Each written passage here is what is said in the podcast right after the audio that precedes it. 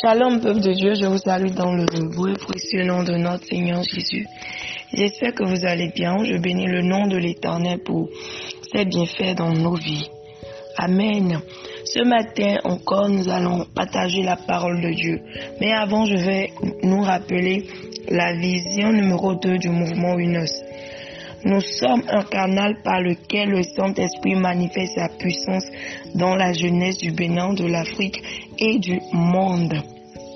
Amen. Ce matin, nous allons parler sur l'humilité dans le ministère. Pour évoluer dans le ministère, pour avoir un ministère épanoui, il est très très important d'être une personne humble. Pour accéder à la grandeur, l'humilité est inévitable. C'est une qualité à développer. Et on la définit comme étant la reconnaissance de ses limites et de ses capacités, faisant preuve de modestie. Amen. C'est une personne euh, humble n'est pas une personne qui n'a pas de talent, ce n'est pas une personne qui n'a pas de potentialité, ce n'est pas une personne en qui Dieu n'a pas déversé des dons. Non, c'est le contraire. C'est une personne en qui Dieu a déposé beaucoup de potentialité, beaucoup de capacité, mais qui fait preuve d'humilité. Amen. Qui fait preuve de simplicité, de modestie. Amen. Afin de pouvoir apprendre plus, afin de pouvoir évoluer plus. Amen. Une personne humble est souvent une personne respectueuse, simple, personne modeste. Amen.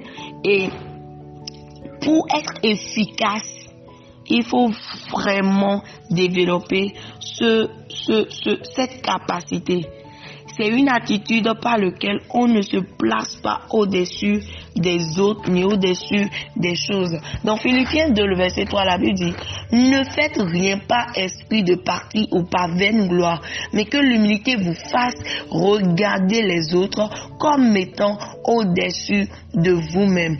Amen.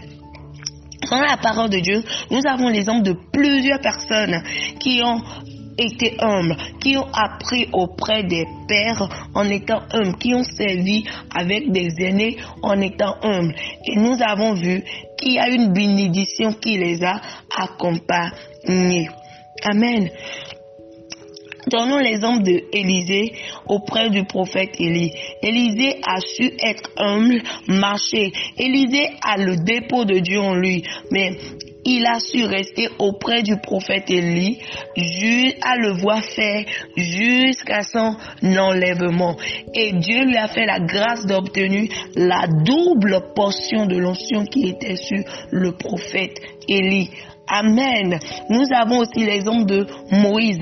Moïse au départ qui n'était pas un berger, mais qui a su apprendre auprès de son beau-père Jétro. Et grâce à cela, Moïse a pu rencontrer Dieu. Et il a pu apprendre déjà par les brebis comment conduire le peuple de Dieu. Nous avons aussi l'exemple de Samuel auprès du sacrificateur Eli. Le sacrificateur Eli était déjà à la fin de sa mission, euh, ministère, je vais dire.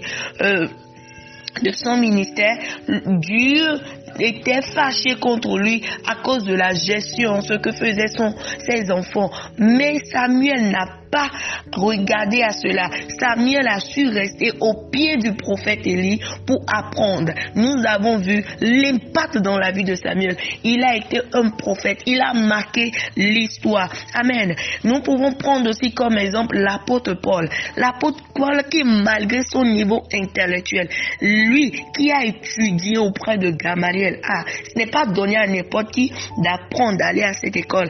Mais lui, malgré son niveau intellectuel, après avoir accepté Christ, il a accepté apprendre auprès, encore auprès des apôtres. Amen. Et il a attendu qu'on le recommande d'abord avant de commencer le ministère. Ce point est tellement capital.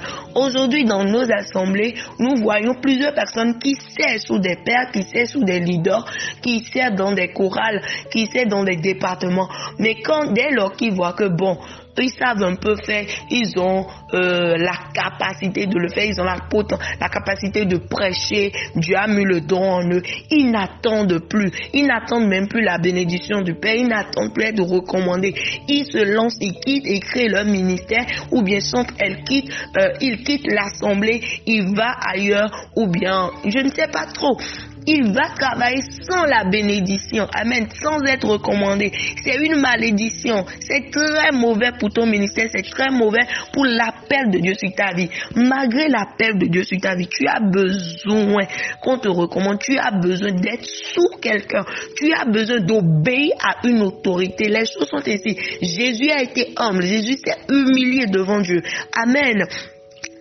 Jésus s'est humilié devant Dieu. Il y a toujours une bénédiction qui accompagne celui qui exerce son ministère avec, humilité. Ou bien celui qui accepte d'apprendre avec humilité. Amen. Regardons Géasi par exemple. Géasi auprès du prophète Élisée. Il n'a pas été humble. Non, du tout pas. Il n'a pas été humble. Il n'a pas écouté son maître. Il a voulu faire comme lui-même. Et nous connaissons la suite. Amen. Nous connaissons la suite. Et dans Jean 3, le verset 30, l'apôtre Paul a dit, il faut qu'il croisse et que moi je diminue. Amen. Quelle humilité. Jean-Baptiste était plus âgé que Jésus. Il était dans le ministère avant Jésus. Mais il a compris que lui doit être humble. Lui doit s'effacer afin que Jésus puisse prendre place. L'humilité prône le renoncement à soi, la piété et le contentement, la douceur. Le Saint Augustin a dit que l'humilité est le fondement de toutes les vertus. On peut dire c'est c'est la terre de tous les vertus, pardon, je vous l'ai dit, c'est la terre sur laquelle toutes les autres qualités grandissent et s'enrichissent. Jésus est un exemple palpable de l'humilité. Il enseignait à ses disciples en leur lavant les pieds, en faisant plusieurs choses. Il a dit que celui qui veut être le plus grand, qu'il soit le serviteur de tous. Amen. Et pour développer l'humilité, c'est dans la prière, c'est dans le renoncement à soi, c'est en acceptant que les autres, oui, sont meilleurs que nous. Ce n'est pas une question de complexe d'infériorité, non du tout pas mais c'est de reconnaître, de se laisser transformer, de se laisser briser. Et cela se passe dans la prière. Amen. Ce matin, tu vas écrire, Seigneur, fais-moi la grâce d'être humble. Seigneur, fais-moi la grâce d'être humble. Que le Seigneur bénisse votre journée. Shalom, shalom.